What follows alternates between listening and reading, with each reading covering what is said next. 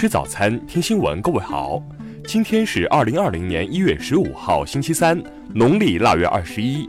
少斌在上海问候您，早安。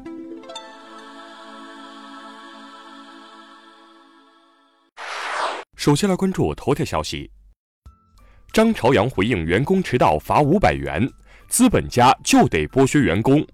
近日有媒体报道。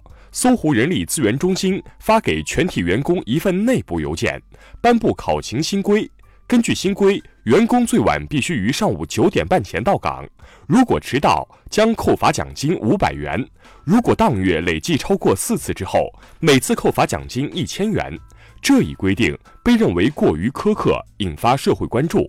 对此，张朝阳十三号回应称，资本家在剥削员工，市场又在剥削资本家，在竞争压力下，企业必须让员工投入产出比达到最大，才能生存下去。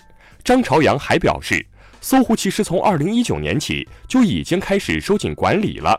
对于考勤新规，他表示是希望新年有个新气象，晚一分钟就得五百。昨天，张朝阳接受媒体采访时再度回应表示，搜狐的管理其实还可以再严格一点。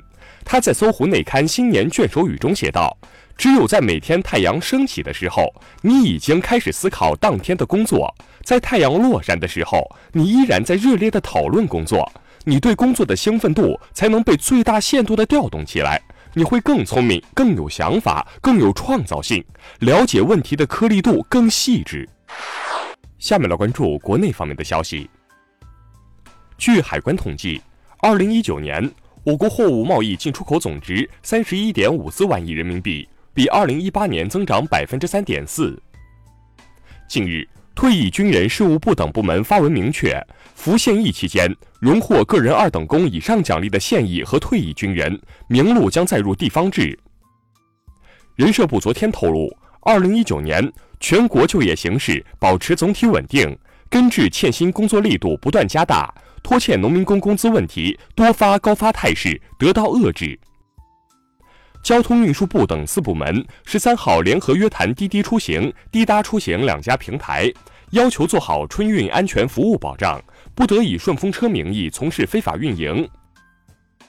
公安部昨天通报了六项便民利企新措施。包括试点机动车检验标志电子化、试点接受教育、减免交通违法记分等。农业农村部近日印发文件，要求种子生产经营单位要加强对制种亲本和种子来源的管理，严防非法生产经营转基因种子。美国财政部当地时间十三号公布半年度汇率政策报告，取消去年八月对中国汇率操纵国的认定。十四号。上海市人民政府外事办公室发布声明，上解除与捷克布拉格市的有成关系。下面来关注国际方面的消息。美国财政部十三号公布数据显示，二零一九自然年美国联邦政府财政赤字超过一万亿美元，该数字是自二零一二年以来的最高值。日前。美国白宫七位前发言人以及国务院和国防部六位前发言人罕见联合发表公开信，呼吁现任白宫发言人格雷沙姆恢复每日召开例行记者会的惯例。当地时间十三号，日本首相安倍晋三与阿联酋阿布扎比王储穆罕默德进行了会谈，双方就缓和中东局势达成了一致。韩国总统文在寅十四号表示。韩方将同中方继续加强文化等领域交流，扩大人员往来，同时将加快与“一带一路”倡议的对接。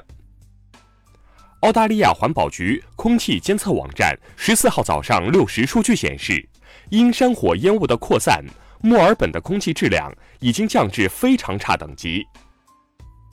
乌克兰外长十三号表示。乌克兰坠机事件中受影响的五个国家将会于十六号在伦敦会面，商讨可能采取的法律措施。英国女王伊丽莎白二世十三号表示，已与哈里梅根夫妇进行了非常有建设性的讨论，她完全支持两人创造新生活的愿望。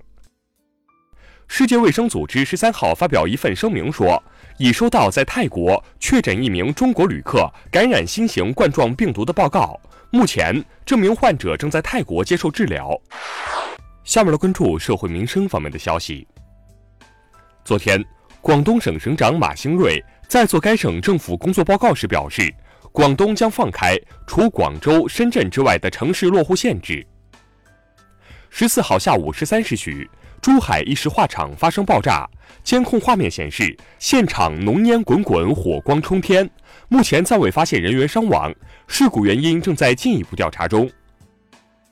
胡润研究院近日发布的报告显示，二零一九年。中国大陆中产家庭数量达三千三百二十万户，其中千万资产家庭有一百五十八万户。十四号，青海海西州德令哈市四名民众在前往雪山牧场途中，因车辆发生故障被困，最后经过五十个小时的救援，成功获救。近日，四川遂宁一男子恶意拖欠民工工资七十万元。四川绵阳警方在梳理辖区租房信息时，发现其妻子踪迹，顺藤摸瓜，最终将该男子成功抓获。最后来关注文化体育方面的消息。十四号晚，CBA 常规赛第二十七轮，新疆队一百三十二比一百一十八战胜福建队，广东队一百二十三比一百击败吉林队。昨天，中国女子排球超级联赛迎来总决赛。天津队总比分三比一击败上海队，第十二次获得联赛冠军。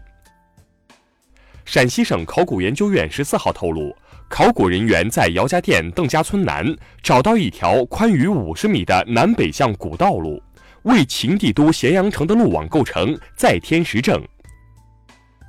据媒体报道，二零二零年春晚直播中。中央广播电视总台将采用五 G 加八 K 技术，实现多机位拍摄，并制作八 K 版春晚。以上就是今天新闻早餐的全部内容。如果您觉得节目不错，请点击再看按钮。咱们明天不见不散。